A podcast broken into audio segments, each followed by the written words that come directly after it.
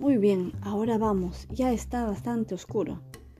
Yo el indio fue de ventana en ventana, astivando cautelosamente el exterior.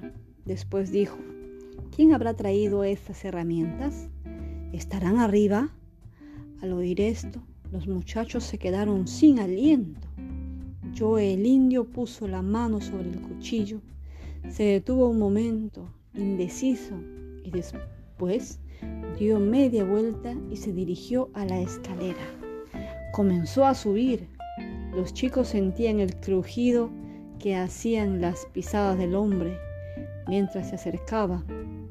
De pronto se oyó un chasquido. Unos escalones podridos se dieron y yo el indio se desplomó. Se puso de pie mientras soltaba un insulto y decidió abandonar sus planes de subir. Poco después, los bandidos salieron de la casa y se encaminaron hacia el río con la preciosa caja de a cuestas. Ya era de noche.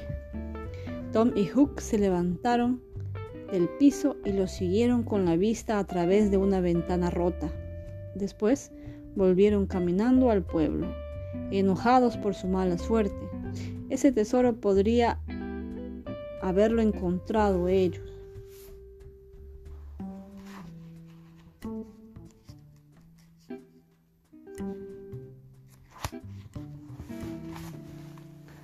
Decidieron estar atentos para cuando el falso español volviera al pueblo, en busca de la ocasión para realizar su venganza.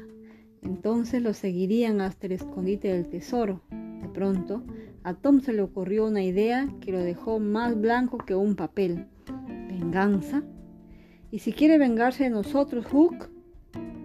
No digas eso, exclamó Hook, por la expresión de su rostro. Cualquiera hubiera dicho que estaba a punto de desmayarse. La aventura de aquel día mantuvo obsesionado a Tom a lo largo de toda la noche. Cuatro veces soñó que tenía el tesoro en sus manos. Cuatro veces vio cómo el tesoro se evaporaba entre sus dedos. Al despertar, todo eso le parecía lejano e irreal. Pensó que la aventura de la casa encantada tal vez no hubiera sido más que un sueño. Salió a buscar a Hook. Dejaría que él llevara la conversación hacia el tema. Si no lo hacía, significaba que lo del tesoro había sido efectivamente un sueño más. Hola, Hook. Hola. Un minuto de silencio. ¿Te das cuenta, Tom? Hoy podríamos ser ricos. Entonces no fue un sueño. ¿Sueño? Si no se rompían aquellos escalones, ya te hubiera gustado que fuera un sueño. Tenemos que encontrar ese tesoro, Hook. Estuve pensando, Tom. ¿Dónde estará el escondite? No sé. Tenemos que seguir a Joe el indio. La verdad, no me gusta mucho la idea. Tenemos que hacerlo, Hook. No aflojes ahora. Es cierto, Tom. Voy a seguir en esto, aunque sea lo último que haga en mi vida. Así se habla. Ese día, los muchachos no encontraron ninguna pista. Hook, que dormía en la calle, prometió vigilar y maullar en la ventana de Tom si descubría algo durante la noche. A la mañana siguiente, lo primero que oyó Tom al levantarse fue una noticia que lo puso muy alegre. La familia del juez Thatcher había vuelto al pueblo. Instantáneamente, tanto el indio Joe como el tesoro pasaron a segundo plano. Tom corrió a buscar a Becky. Jugaron juntos toda la tarde hasta que quedaron rendidos de cansancio. A última hora, Becky convenció a su madre para que la dejara hacer una excursión al día siguiente. Invitarían a otros chicos y visitarían las afueras del pueblo. También organizarían una merienda campestre. La niña estaba feliz y Tom lleno de entusiasmo. Escribieron las invitaciones y se ocuparon de todos los preparativos. Esa noche, Tom se quedó despierto hasta muy tarde. No podía dormirse imaginando todo lo que haría al día siguiente. También esperaba oír el miau de Hook y quizá conseguir el tesoro esa misma noche, para asombrar al otro día a Becky y al resto de los chicos. Pero no hubo señales de Hook. Al fin llegó la mañana. Una comitiva alborotada y ruidosa se reunió en la casa de los Thatcher. Los chicos viajarían al cuidado de unas señoritas y unos caballeritos de entre 18 y 20 años. Para el viaje, los Thatcher alquilaron el barco de vapor que servía para cruzar el río. Partieron. Los chicos se pusieron a cantar sobre la cubierta. Navegaron unos 5 kilómetros río abajo. Luego, la tripulación amarró la nave en la costa y la bulliciosa multitud saltó a tierra. En un momento el bosque y los peñascos resonaron por todas partes con gritos y risas. Después, los expedicionarios regresaron al punto de reunión para comer. A la merienda le siguió un rato de charla y de descanso, a la sombra de los árboles. En un momento de la charla alguien gritó, ¿Quién quiere venir a la cueva?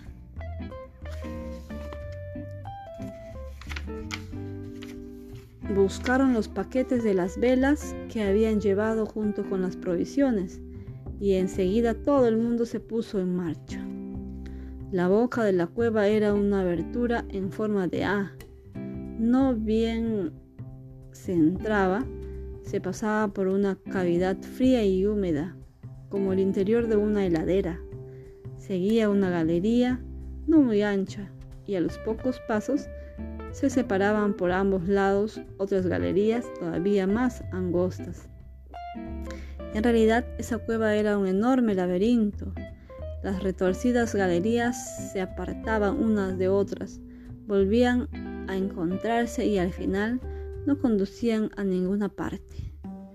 Se decía que no podía vagar por ahí durante días y noches sin llegar nunca al sitio de donde había salido, y también que por eso pasadizos se podía bajar y bajar a las profundidades de la tierra. Y siempre era igual un laberinto debajo del otro sin salida. Algunos grupos se metieron por cavernas laterales para volver a encontrarse con otros en las encrucijadas. Poco a poco los chicos fueron regresando a la entrada de la cueva. Estaban sin aliento, cansados de tanto reírse, cubiertos de polvo y felices. Los sorprendió no haber notado el paso del tiempo ya era casi de noche. La campana del barco los estaba llamando desde hace media hora.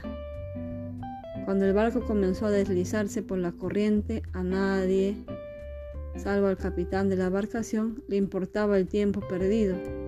Y nadie notó tampoco que en el grupo faltaba Becky y Tom. Esa misma noche en el pueblo Hook fumaba una pipa mirando el cielo que empezaba a llenarse de nubes. A las 10 las calles quedaron silenciosas y vacías. A las 11 se apagaron las luces de las tabernas. Entonces la oscuridad lo invadió todo. Hook esperó, aburrido, pero no ocurría nada. ¿Servía de algo vigilar? ¿No sería mejor irse a dormir? Se oyó un ruido. Alguien se acercaba. Hook se hizo un ovillo en la oscuridad contra la puerta de una casa. Un momento después, dos hombres pasaron junto a él, casi rozándolo. Uno de ellos parecía llevar algo bajo el brazo. Hook pensó en ir a buscar a Tom, pero perdería de vista a los hombres. Saltó de su escondite y se deslizó tras ellos como un gato, con los pies desnudos a una distancia prudente. Los hombres subieron por la calle paralela al río, doblaron a la izquierda por otra calle, avanzaron en línea recta hasta llegar al camino que llevaba al monte Cardiff y siguieron por ahí, cuesta arriba. Pasaron frente a la antigua casa del galés a mitad de la subida y siguieron andando hasta la cumbre.